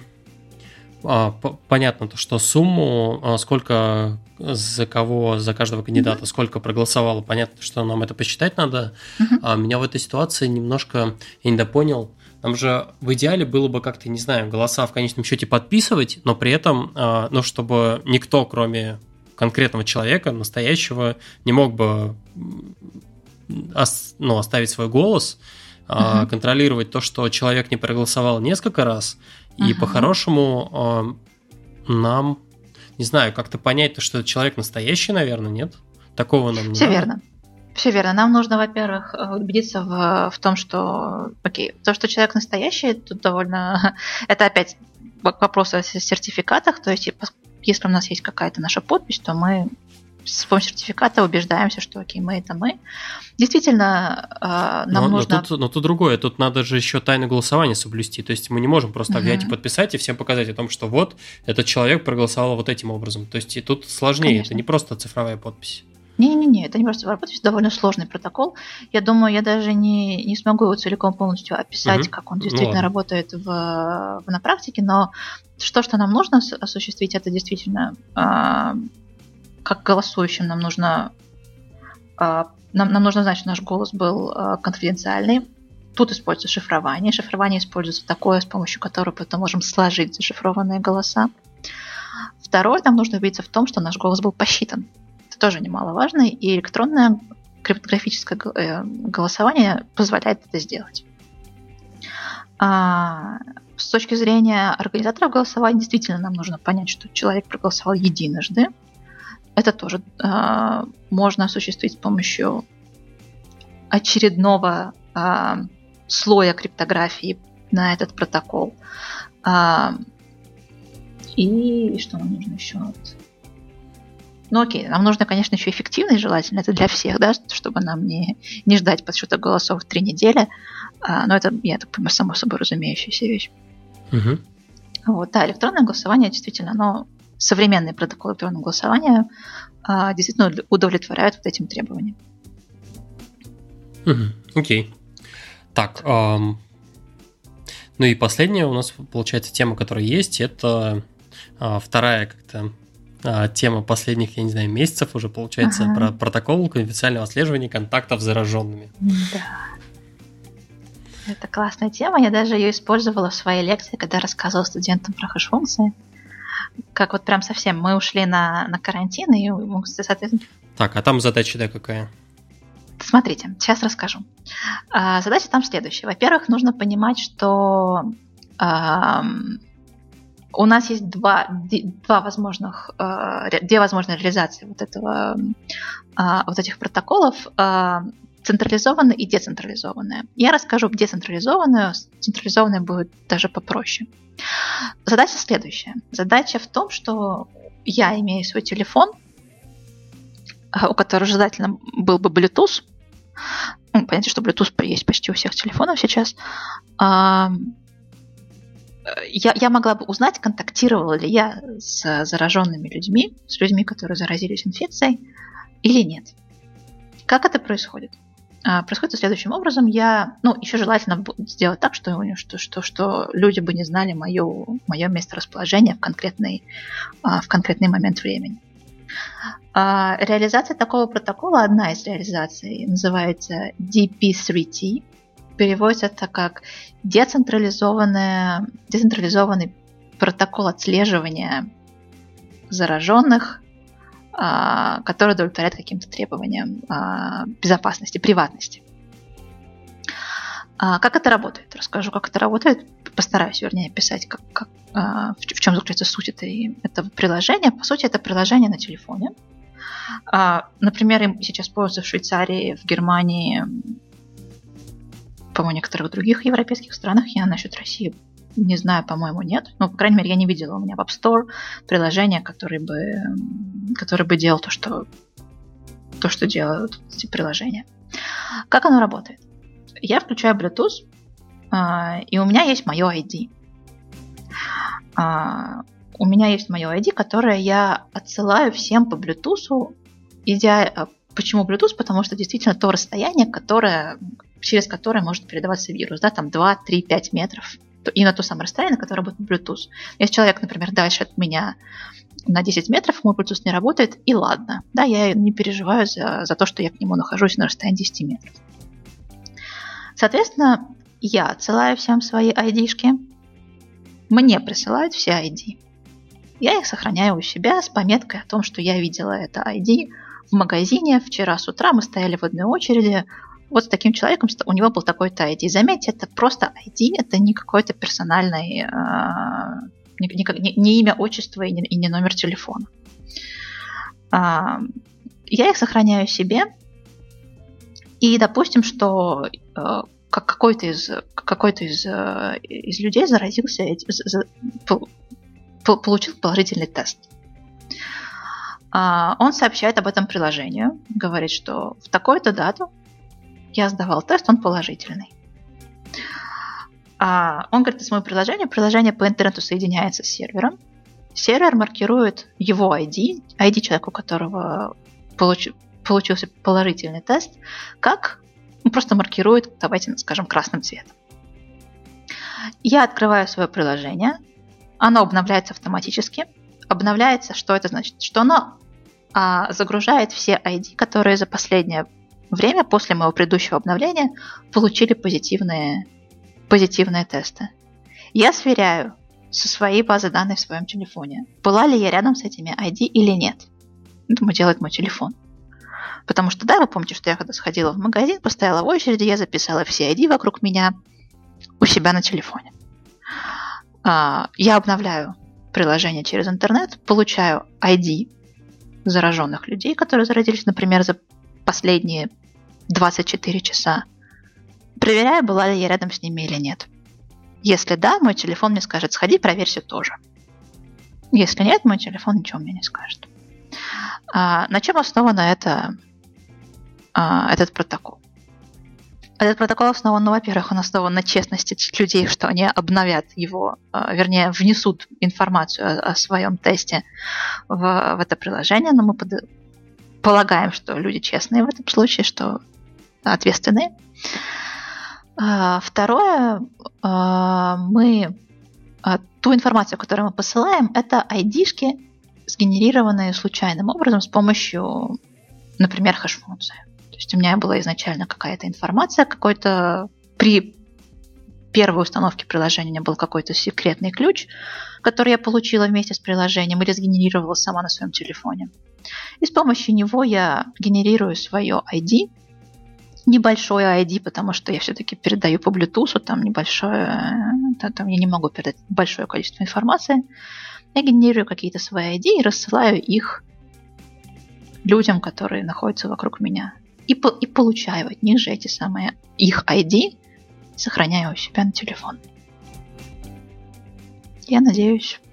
Угу. Я не, я не совсем... Я надеюсь, хоть что-то было понятно в моем диалоге. Не, не, тут, тут ну, прям вроде все понятно, да. Все ясно. Так. Вот эм... это один из примеров того, как мы можем использовать, например, хэш-функцию. Конечно, здесь э, сразу же возникает такой вопрос, то что условно, когда мы берем и используем алгоритмы э, криптографические, которые а вот такой вопрос. Все ли криптографические алгоритмы, они в открытом виде есть э, и так далее? Или есть какие-то прям секретные-секретные? Все интересные криптографические протоколы реализованы в OpenSSL. OpenSSL это библиотека, угу. open source библиотека, написана она на C++. Есть библиотека на Python, сейчас не вспомню название, а, где реализованы тоже все интересные нам алгоритмы. А, в частности, TLS э, используют да, вот этот протокол соединения, протокол интернет-соединения используют реализации OpenSSL. А, по ним есть хороший мануал, по ним есть куча вики, вики статей. Mm-hmm. Да, все, все криптографические протоколы у нас, все интересные криптографические протоколы в открытом доступе.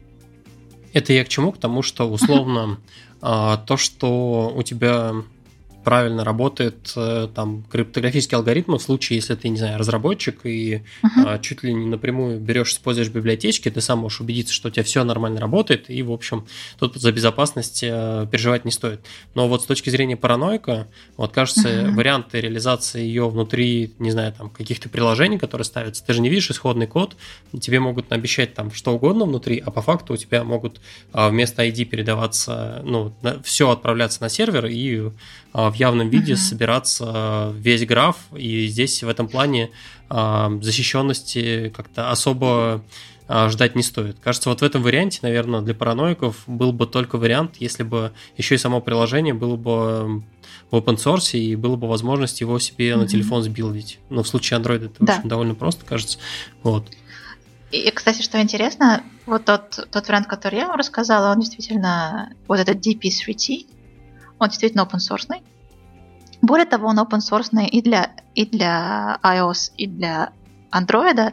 Что самое интересное, оба, оба, эти, оба этих мобильных гиганта согласились открыть API для Bluetooth для разработки этого приложения.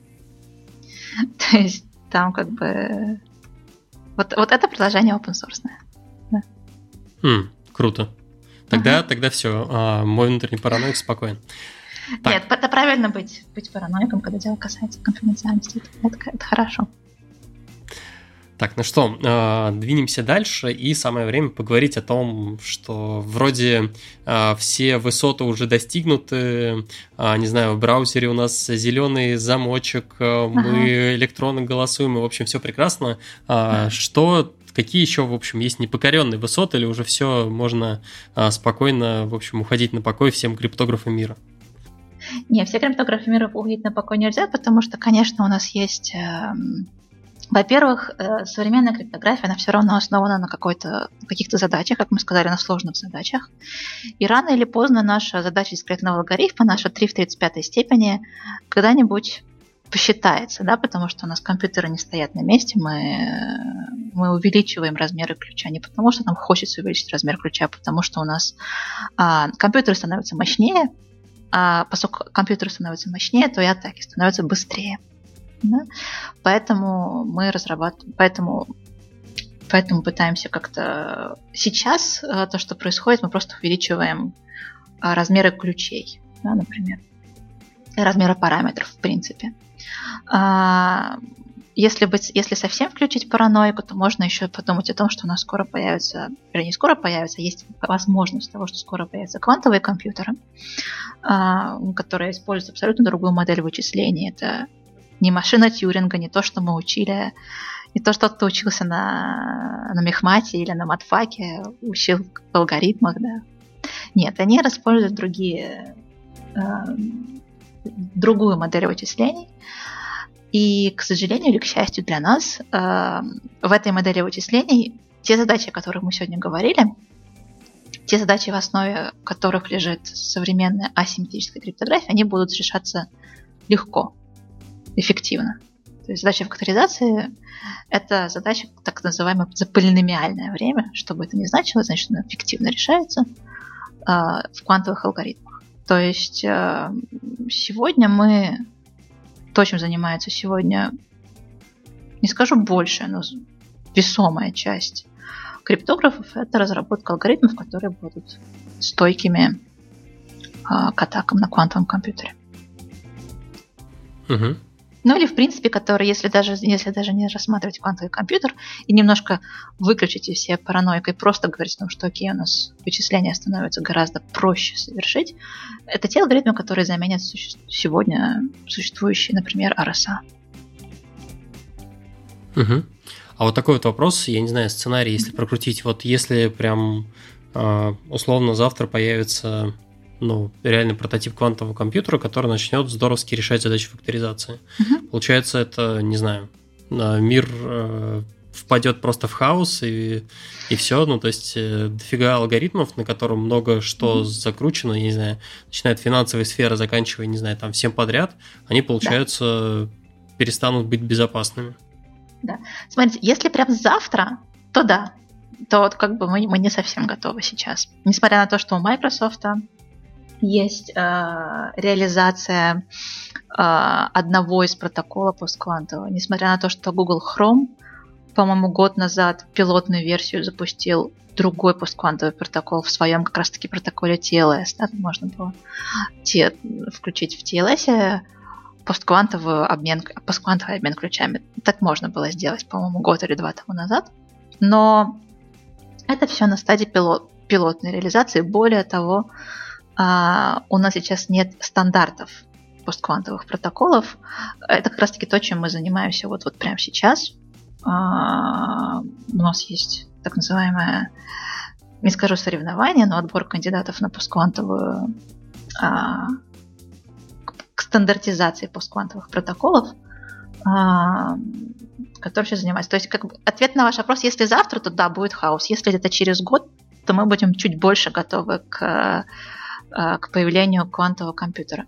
Тут еще нужно сказать вот что, что квантовый компьютер это, конечно, для криптографии э, не есть хорошо, но я сильно сомневаюсь, что если у нас появится прототип квантового компьютера, который прям э, с, с, большой, с большим количеством памяти, да, вот, что проблема в квантовом компьютере, у нас память, памяти мало в них. Нам, нам сложно эти э, э, фотоны сохранять в, в, в нужной позиции. Да? То есть проблема с памятью в квантовом компьютере большая. Так вот, если появится квантовый компьютер завтра, я сильно сомневаюсь, что криптография это будет первое, что мы на них будем запускать. То есть, на самом деле, квантовые компьютеры это э, в основном они нужны, конечно, для химических каких-то, для симуляции химических процессов э, или чего-то еще. То есть, да, криптография, она как бы будет взломана и все. Квантовый компьютер он нужен для других вещей. Ну ладно. Я да. не знаю, они в, а, ученые просто, которые сделают его, в рабочее время будет химией заниматься, а в пятницу вечером будет развлекаться. Да, да, да, я, я, я на их месте так и сделал, конечно. А, прекрасно. Так, а, что? Предлагаю дальше немножко поговорить о том, какие, если поговорить о, не знаю, криптографии как продукте, что ли, какие uh-huh. есть компании и какие, в общем, не знаю, криптографические продукты они предоставляют в общем миру. А, смотрите, тут нужно разделять мир на... Тут как бы нет, нет такой компании, которая будет продавать все по всему миру, и все по всему миру будет у нее что-то покупать. А, как правило, криптография, в частности в нашей стране, она сильно регулирована а, службами безопасности. И, например, говоря о России, да то же самое происходит и в Штатах, и в Германии, и во Франции. Те страны, про которые я более-менее знаю, как криптография работает. Например, если вы хотите реализовать криптографию в каких-то государственных учреждениях, вы должны получить сертификацию. Я не имею в виду сертификацию про ту, которую мы говорили, э, сертификацию вашего открытого ключа. Нет, я имею в виду сертификацию ПО. Да, у нас есть такое, такая вещь, как сертифицированное ПО, и сертификация криптографического ПО проходит достаточно жестко. Да, то есть нужно это, этим занимается, насколько мне известно, ФСБ. У них свой есть отдельный отдел, который э, лицензирует или дает разрешение на криптографическое ПО для государственных э, органов, да, для, для государственных организаций. А, что касается негосударственных, организаций, вы, конечно, можете э, сами что-то, скажем так, запилить, чего я сильно не рекомендую делать. В России есть сколько мне известно, одна компания, которая занимается именно поставками в бизнес, да, криптография это CryptoPro. А, они занимаются и хардварной криптографией, токенами, и они занимаются реализацией софт, ну, не занимаются софтом. А, ну и на рынке, на российском, насколько мне известно, они это, это, это одна компания, которая мне известна. Окей, я не говорю про компании, которые занимаются антивирусами, да, это, это немножко другая вещь.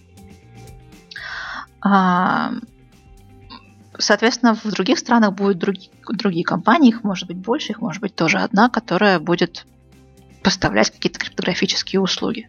Например, а, какой-то какой красивый интерфейс для генерации подписи или красивый интерфейс для, а, ну, для, для, для, для имейлов, для шифрования, для, для, для подписи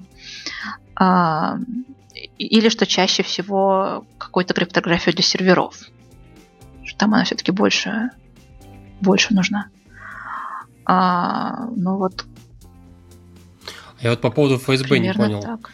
А, да. Если я, допустим, а, не знаю, частный производитель автомобилей, например, и uh я хочу, придумал, может быть, даже не придумал, а взял существующий криптографический алгоритм для того, чтобы реализовать открытие машины там по ключам, еще что-то. Мне получается, mm нужно обязательно сертифицироваться ФСБ для того, чтобы я мог это людям продавать свой, свой автомобиль. Вот насчет машины я вам так вот резко не скажу. Насколько я знаю, э, окей, у меня у меня есть коллега, который работает э, вот именно над тем, что вы сейчас сказали, только не для, не для российской производства, для Volkswagen или BMW в Германии. Uh-huh. А, там вам сертификация не нужна, но там а, у них а, там, там нам не нужна сертификация для этого, и они это просто пакуют вместе с ключом, да, свою, свою криптографию. А если вы это будете заниматься, если вы этим если вы этим ключом будете заниматься для отечественного автопроизводства, я, честно говоря, не а тут, а тут получается ключевое то, что условно, если это где-то используется в госучреждениях, понятно, ты топаешь к ФСБ. А для да. всех остальных, в общем, непонятно. А всем остальным всех не остальных очень... не очень. Да, да, понятно, окей. Для всех, всем остальным мне, может быть, и не очень нужно. А если и нужно, то хватает, э, хватает тех вещей, которые уже есть open source. Да? Например, э, хранилище паролей у нас есть реализации сообщения, подпись сообщений у нас есть плагины, которые это делают. Конечно, для больших организаций как правило, там сидит свой человек, который все-таки занимается криптографией, вообще безопасник, безопасностью этого, этого предприятия, который, я надеюсь, что-то должен знать криптографии тоже. И вот как он общается, я думаю, это ему больше известно, как он общается, общается ли он а, с, с ФСБ или нет, скорее всего нет, потому что, опять же, вот если мы, если мы вернемся той, к той организации, которая оперирует у нас в России, это CryptoPro, так вот их э, их продукт, он лицензирован ФСБ. Именно поэтому он и продается. Угу. Окей.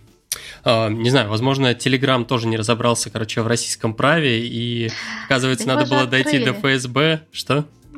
Да его же открыли. Не, но да, Telegram, да. понятное дело, там у них проблемы также с паролями, когда у них требуют дайте нам пароль, а мы говорим, сори, у нас все, все хэшировано. ну, как бы. Окей. А, так, Ну что, двинемся дальше. Наверное, последняя вообще такая завершающая а, тема, которую хочется обсудить. У нас mm-hmm. выпуск получился довольно длинным. Наверняка у кого-то эта тема прям сильно заинтересовало, и хочется как-то больше вкопаться. Мы здесь верхнеуровневые про какие-то функции поговорили, что-то там обратимые, необратимые и так далее. А хочется, в общем, или своими руками поделать, или а, понять, э, ну, в подробностях о том, как они под капотом работают, в том числе а, какие-то алгоритмы, которые мы скипнули. Вот. А, где куда пойти, не знаю, учиться uh-huh. на криптографию, может быть, ссылки на какие-то книжки, в общем, как э, можно глубже, глубже погрузиться в тему? Смотрите, э, вопрос суперский, мой любимый. Э, во-первых, э, да, по криптографии есть такие, скажем так, библии в криптографии. Классическая книга по криптографии, она написана Кац Линдл. Это два Кац, это Джонатан Кац, это профессор в Штатах, Ехуда Линдл это профессор в, в Израиле. Они написали книгу, по которой, э, по которой, например, ведется, насколько мне известно, большинство криптографических курсов в, в европейских и американских вузах. Э, это одна книга, она такая. Первое издание зелененького цвета, второе издание голубенького цвета, но и найти ее можно. На, на русский язык она не переведена. Да, кстати, я, те ссылки, которые я даю, это, конечно, зарубежная литература в российской литературе я, я не могу выделить книжки, которые, которые действительно вводят правильное понятие криптографии. Угу. Классный очень курс на курсере. Кто не знает, это платформа для онлайн-курсов coursera.org.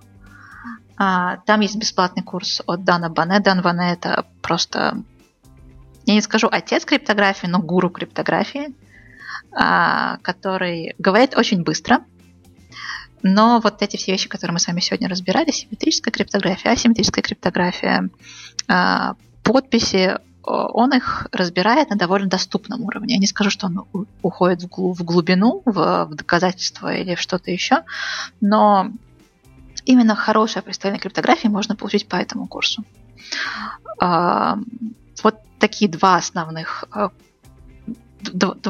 две основных ссылочки, с которых, с которых бы я начала. Если вы действительно хотите э, что-то поглубже, то, окей, вначале, во-первых, я скажу, что у нас, э, у нас, я имею в виду в криптографическом сообществе, все публикации являются открытыми.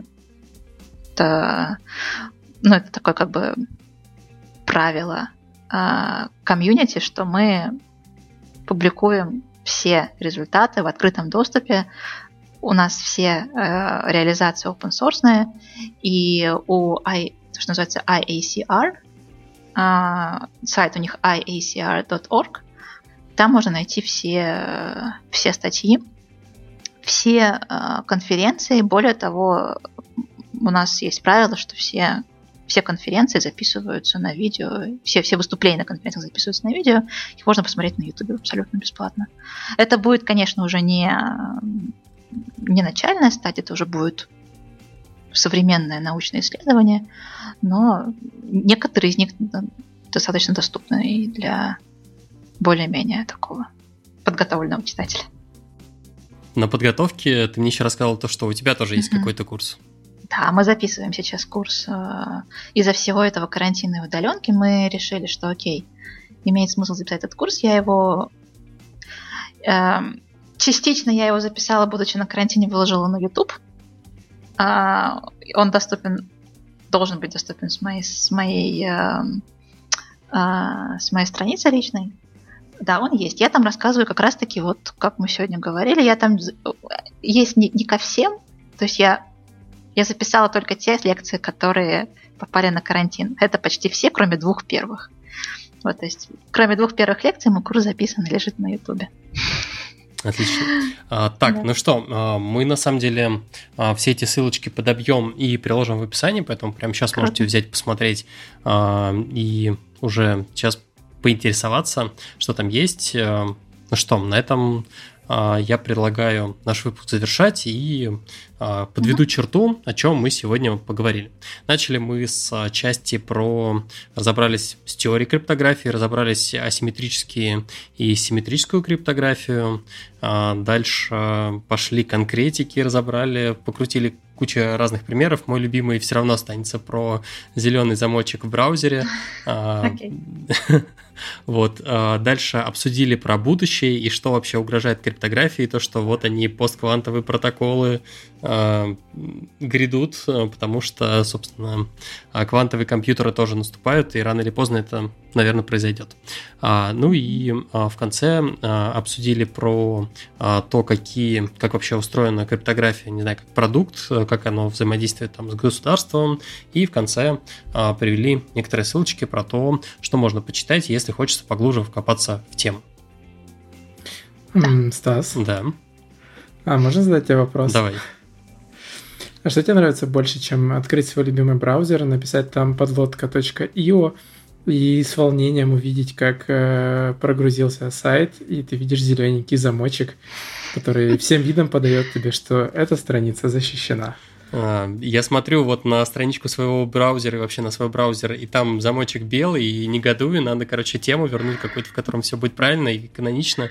Вот, но больше этого, дорогие друзья, мне нравится, когда вы ставите 5 звезд в iTunes, твитите, ретвитите, ставите лайки, рассказывайте нам своим друзьям, а самое главное, слушайте подкаст «Подлодка». Это был выпуск э, подкаста про криптографию. У нас в гостях была Елена Киршанова. Спасибо большое, это было вообще гипер круто. Мы со всех сторон посмотрели, а, и, не знаю, это, наверное, один из первых выпусков а, таких жестких технических, в которых я абсолютно все понял. Круто, спасибо тебе да. большое. Спасибо вам. Да, всем. Спасибо. Я разрешил наконец-то некоторые темные пятна, которые у меня были в голове по этой теме. Это для меня супер ценно. Спасибо большое. Это кайф. Круто. Для меня тоже кайф. А, ну что, на этом я предлагаю прощаться. Спасибо еще раз, что нас слушали. Всем пока-пока. Всем пока. Пока.